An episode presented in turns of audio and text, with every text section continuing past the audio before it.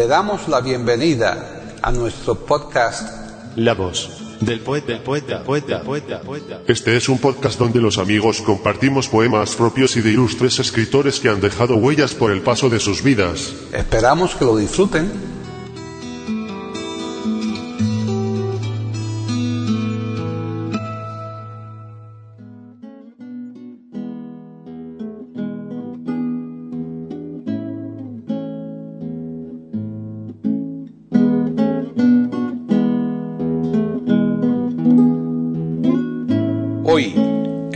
Del poeta de eiberoamérica.com, Paquita Sánchez Calvarro presenta a Carmen Feito Maeso declamando poemas de la mexicana Sor Juana Inés de la Cruz.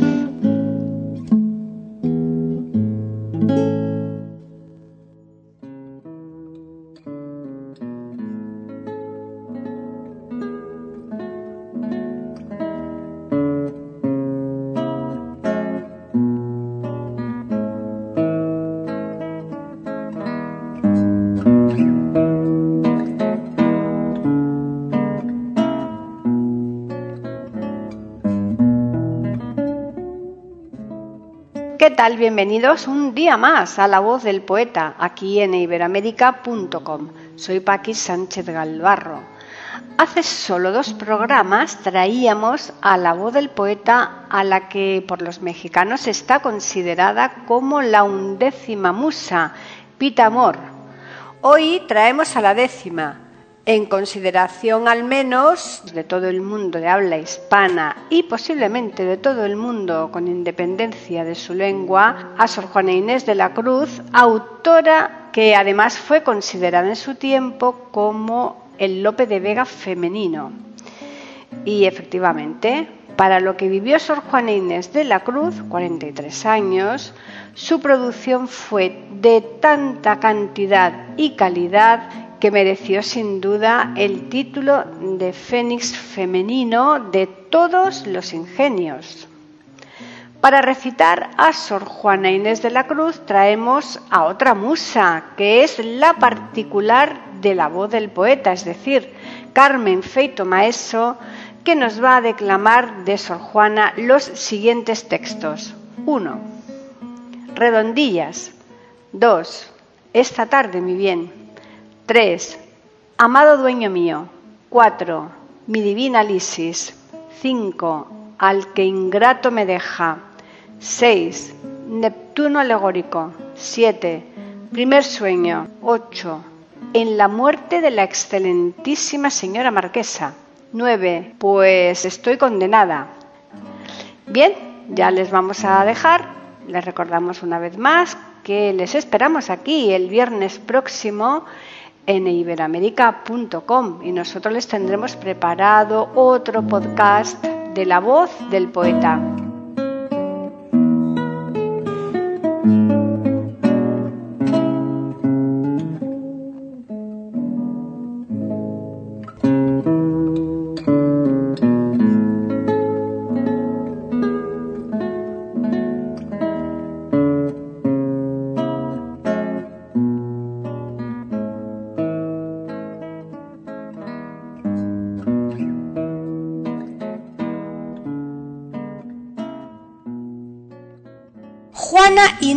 De Asbaje y Ramírez de Santillana, más conocida como Sor Juana Inés de la Cruz, nace el 12 de noviembre de 1651 en San Miguel Nepantla y fallece en Ciudad de México el 17 de abril de 1695. Fue una religiosa y escritora novohispana del barroco en el siglo de oro. Cultivó la lírica, el auto sacramental y el teatro, así como la prosa. Por la importancia de su obra recibió los sobrenombres de El Fénix de América, la décima musa o la décima musa mexicana. Ocupó junto a Juan Ruiz de Alarcón y a Carlos de Sigüenza y Góngora un destacado lugar en la literatura novohispana. en el campo de la lírica su obra se adscribe a los lineamientos del barroco español en su etapa tardía. La producción lírica es un crisol donde convergen la cultura de una nueva España en apogeo, el culteranismo de Góngora y la obra conceptista de Quevedo y Calderón. En 1691 se ve implicada en una disputa teológica a raíz de una crítica privada realizada sobre un sermón de un jesuita. El obispo de Puebla le contesta con un escrito titulado Carta Atenagórica. La prologó con el seudónimo de Sor Filotea, recomendando a Sor Juana que dejara de dedicarse a las humanas letras y lo hiciera a las divinas, sacando de éstas mayor provecho. Esto provoca en ella una inmediata reacción a través del escrito, respuesta a Sor Filotea de la Cruz, donde hace una encendida defensa de su labor intelectual y en la que reclamaba los derechos de la mujer a la educación. Destacan además en su obra los villancicos y el tocotín, especie de derivación de este género que intercala pasajes dialécticos nativos.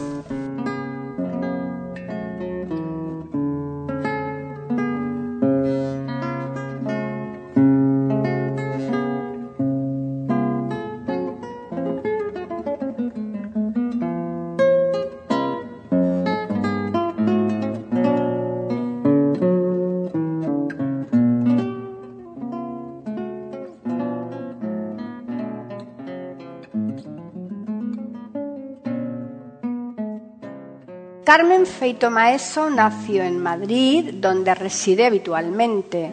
Ha realizado estudios superiores de literatura, teatro del siglo XX, solfeo y canto, cursos de formación teatral, voz, montaje, formación del actor, curso organizado por la Fundación IITM con la colaboración de ATTSS Teatro de Grecia y el Centro Dramático de Heinuyer, Bélgica, impartido por José Monteleón y Teodoros Terzopoulos, directores del curso. Curso de declamación e improvisación impartido por Javier Yagüe, director de La Cuarta Pared, curso internacional de declamación de la palabra al cuerpo, impartido por Michel Simonot, procedente del teatro francés. Curso de declamación Las máscaras y la comedia del arte, impartido por José Piris, profesor de la Resat de Madrid. Arte dramático en escuela Municipal de Teatro cinco años, curso internacional de interpretación del Odin Teatret de Dinamarca, impartido por Eugenio Barba y los actores de Odín. Curso El Teatro de Pedro Muñoz Seca en el PSC, impartido por José Luis Alonso de Santos desde hace más de 16 años lleva la poesía a niños de quinto y sexto de primaria, así como a alumnos de la ESO y de bachiller, tanto en España como en Marruecos y en Italia.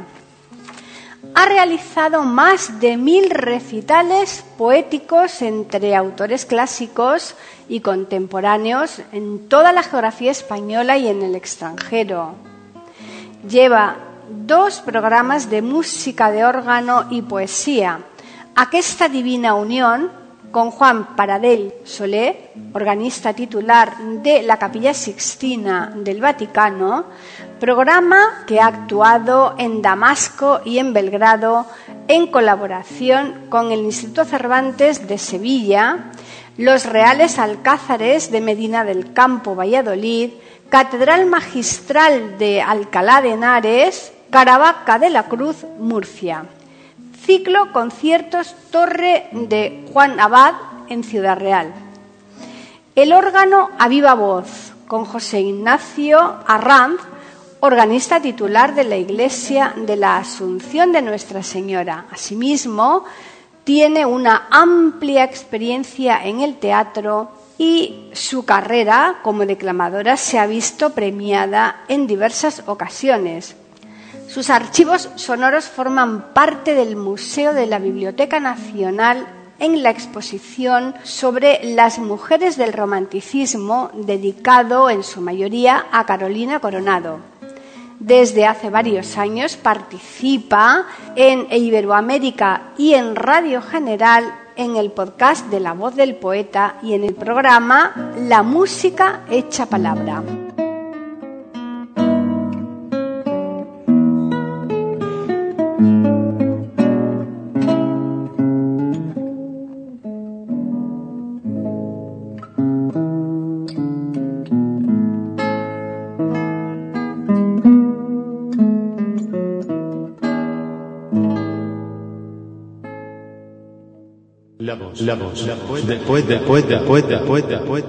Aquí en iberoamérica.com y radiogeneral.com.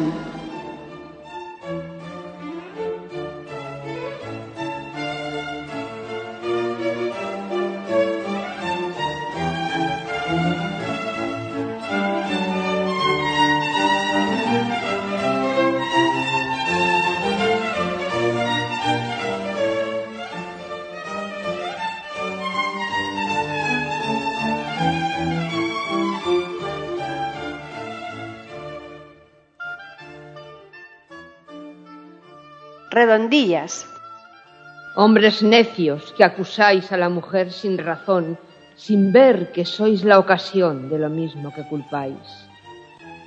Si con ansia sin igual solicitáis su desdén, ¿por qué queréis que obren bien si las incitáis al mal? Combatís su resistencia y luego con gravedad decís que fue liviandad lo que hizo la diligencia. Parecer quiere el denuedo de vuestro parecer loco el niño que pone el coco y luego le tiene miedo. Queréis, con presunción necia, hallar a la que buscáis para pretendida Tais y en la posesión Lucrecia. ¿Qué humor puede ser más raro que el que falto de consejo, él mismo empaña el espejo y siente que no esté claro? Con el favor y desdén tenéis condición igual, quejándoos si os tratan mal, burlándoos si os quieren bien.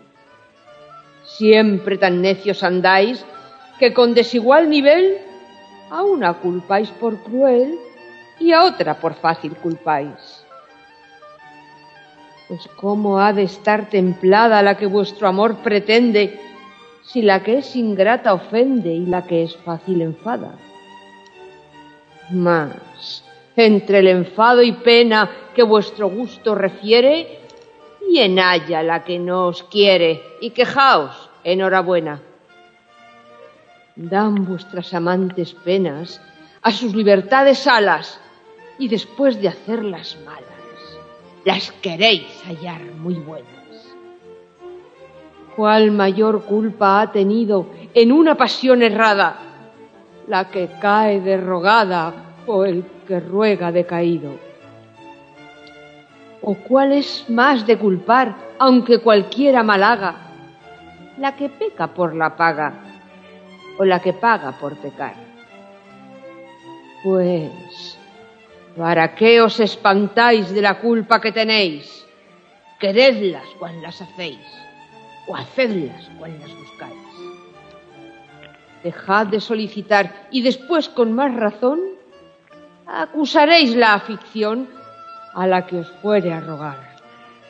Bien con muchas armas fundo, que lidia vuestra arrogancia, pues en promesa e instancia juntáis diablo carne y mundo.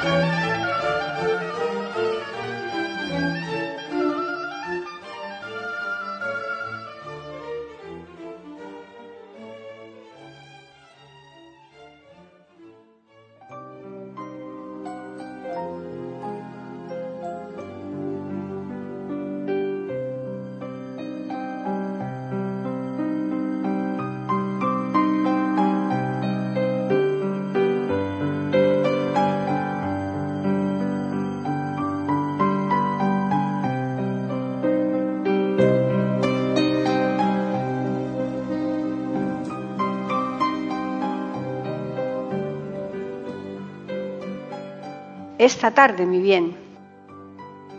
Esta tarde, mi bien, cuando te hablaba, como en tu rostro y tus acciones veía, que con palabras no te persuadía, que el corazón me vieses deseaba. Y amor, que mis intentos ayudaba, venció lo que imposible parecía, pues entre el llanto que el dolor vertía, el corazón deshecho destilaba. Baste ya de rigores, mi bien, baste. No te atormenten más celos tiranos, ni el vil recelo tu inquietud contraste con sombras necias, con indicios vanos, pues ya en líquido humor viste y tocaste mi corazón deshecho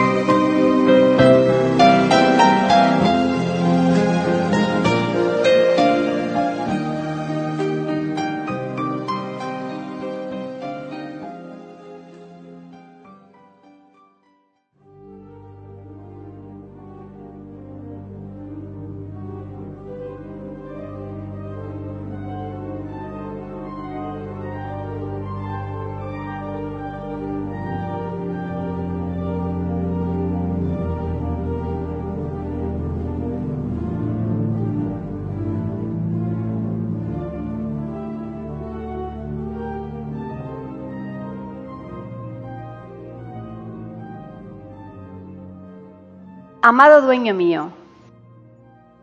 Amado dueño mío, escucha un rato mis cansadas quejas, pues del viento las fío, que breve las conduzca a tus orejas, si no se desvanece el triste acento como mis esperanzas en el viento.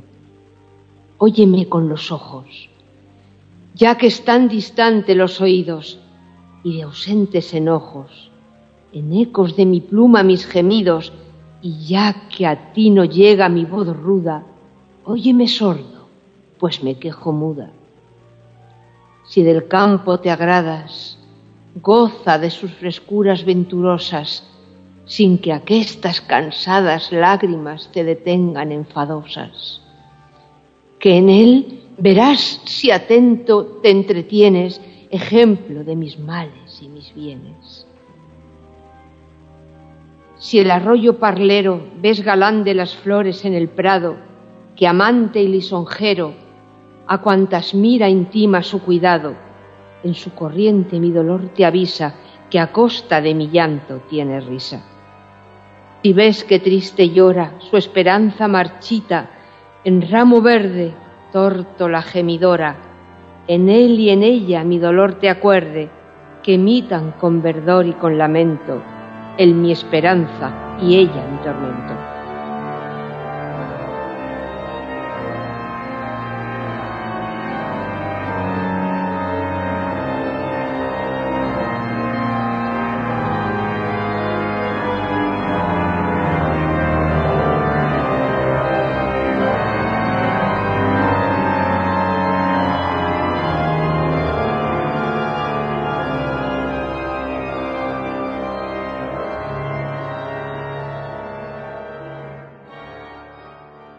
La voz, la voz, la voz poeta, poeta, poeta, poeta, poeta, poeta. Aquí en iberoamérica.com y radiogeneral.com.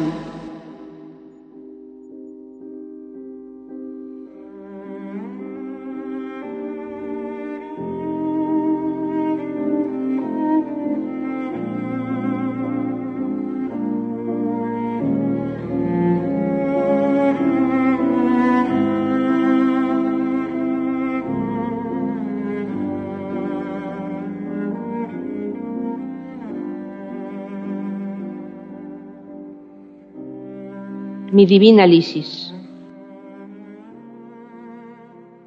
Divina Lisi mía, perdona si me atrevo a llamarte así cuando aún de ser tuya el nombre no merezco.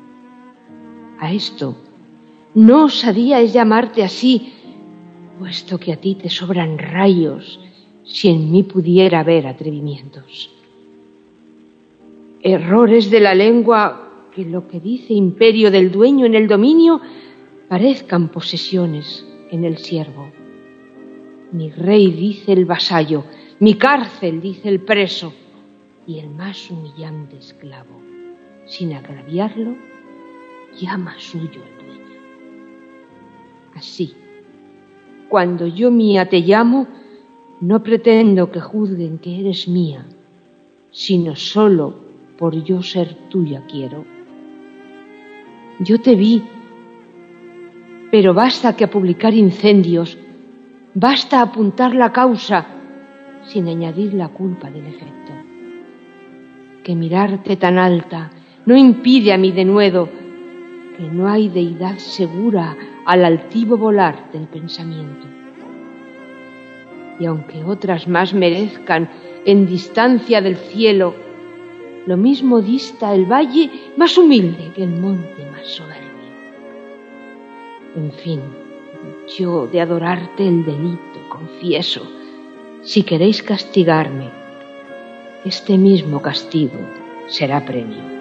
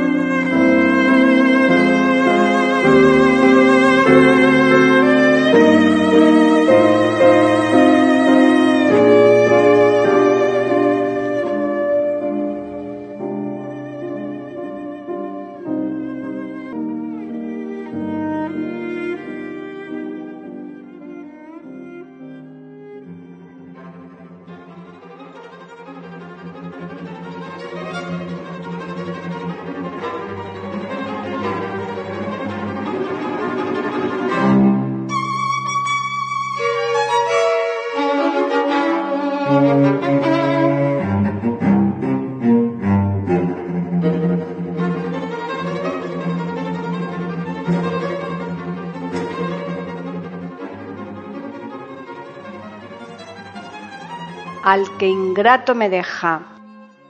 Al que ingrato me deja busco amante, al que amante me sigue dejo ingrata, constante adoro a quien mi amor maltrata, maltrato a quien mi amor busca constante. Al que trato de amor hallo diamante, y soy diamante al que de amor me trata. Triunfante quiero ver al que me mata, y mato al que me quiere ver triunfante si a este pago padece mi deseo, si ruego aquel mi pundonor enojo, de entrambos modos infeliz me veo. Pero yo, por mejor partido escojo de quien no quiero ser violento empleo, que de quien no me quiere vil despojo.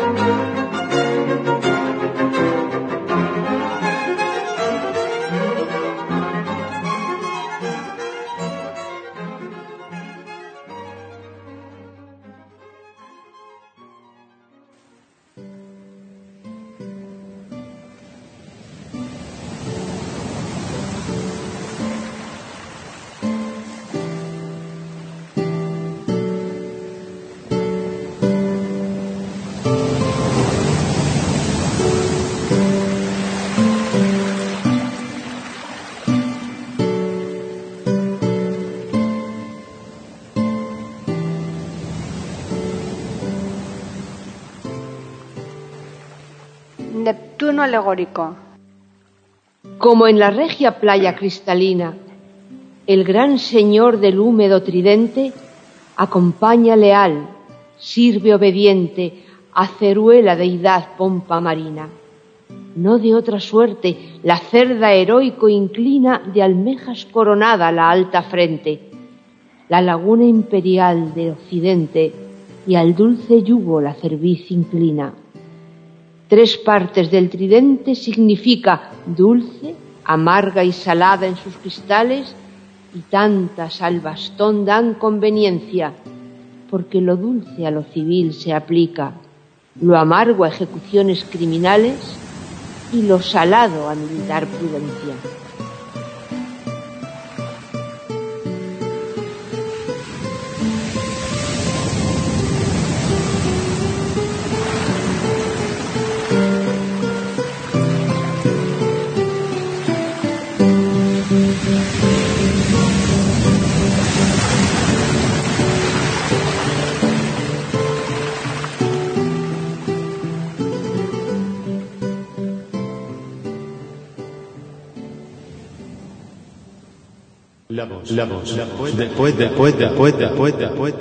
Aquí en iberoamérica.com y radiogeneral.com.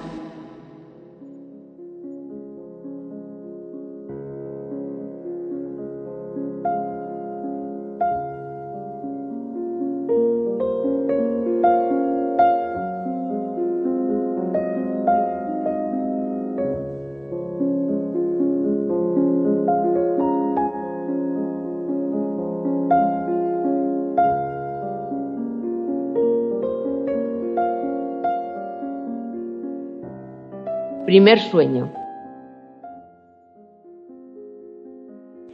Piramidal funesta de la tierra, nacida sombra, al cielo encaminaba de vanos obeliscos punta altiva. Escalar pretendiendo las estrellas, si bien sus luces bellas, exentas siempre, siempre rutilantes, la tenebrosa guerra que con negros vapores le intimaba la vaporosa sombra fugitiva burlaban tan distantes que su atezado ceño al superior convexo aún no llegaba del orbe de la diosa, que tres veces hermosa, con tres hermosos rostros ser ostenta, quedando solo dueño del aire que empañaba con el aliento denso que exhalaba. Y en la quietud contenta de imperio silencioso, sumisas solo voces consentía de las nocturnas aves tan oscuras, tan graves, que aún el silencio no se interrumpía. Con tardo vuelo y canto del oído mal y aún peor del ánimo admitido, la avergonzada Nistimene acecha de las sagradas puertas de los resquicios o de las claraboyas eminentes, los huecos más propicios que capaz a su intento le abren la brecha y sacrílega llega a los lucientes faroles sacros de perenne llama que extingue, sino inflama el licor claro, la materia crasa consumiendo, que el árbol de Minerva de su fruto de prensas agravado, con gojoso sudó y rindió forzado. El viento sosegado, el can dormido, este yace, aquel quedo.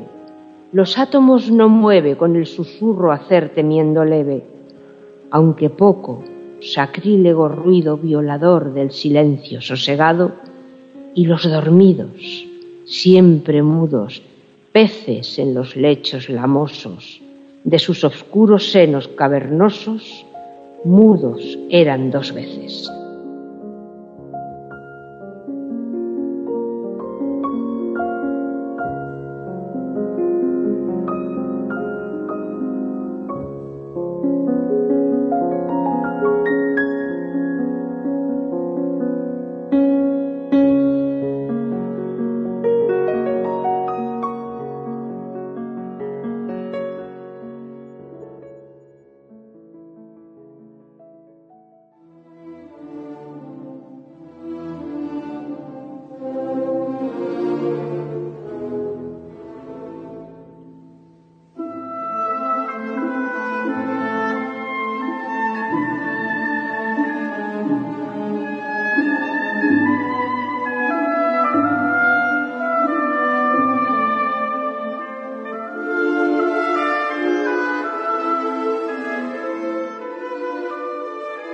La muerte de la excelentísima señora marquesa.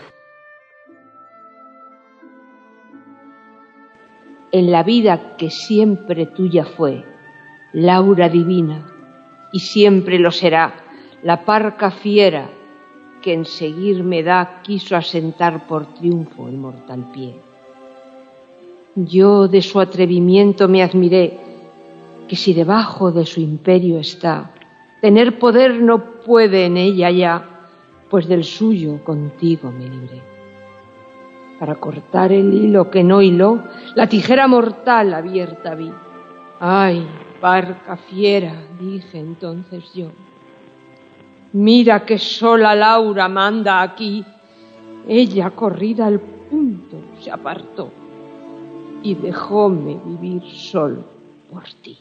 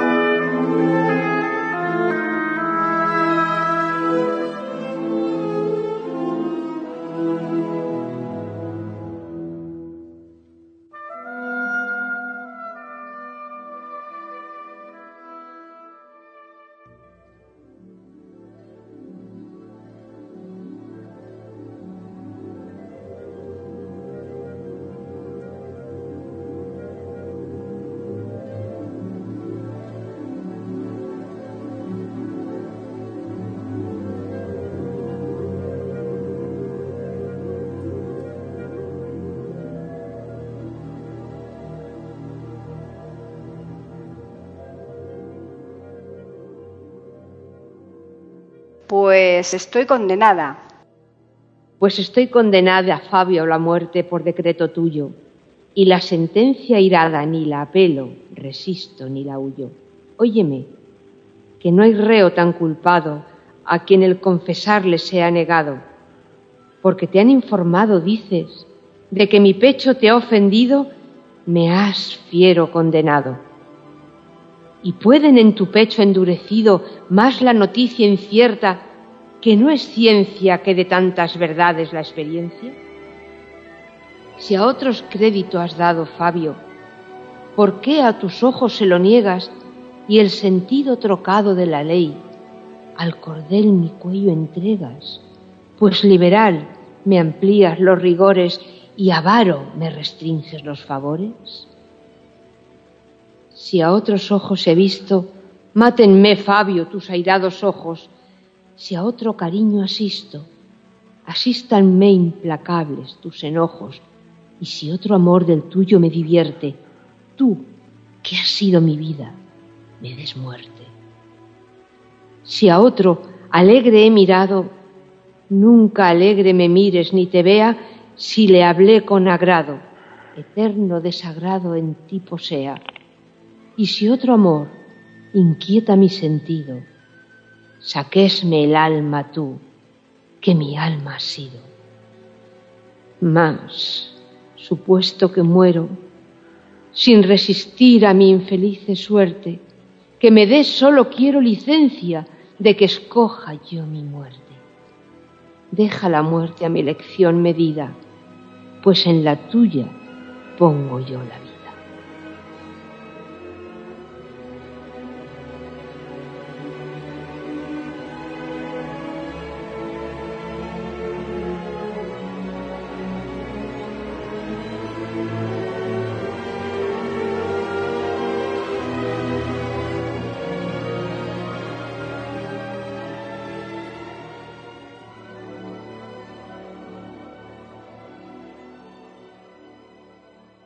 La voz del poeta. La voz del poeta. La voz del poeta.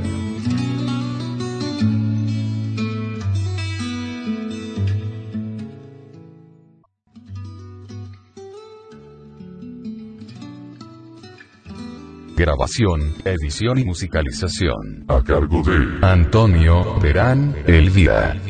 Le damos las gracias por haber aceptado la invitación para escucharnos. Te invitamos a participar con algún poema de tu inspiración. O si tienes alguna sugerencia, escríbenos al correo. Pueden escuchar otros de nuestros podcasts en eiberoamerica.com. Ahora apaguemos la luz y dejemos descansar la voz del poeta. Mientras exista en el mundo una mujer hermosa, habrá poesía.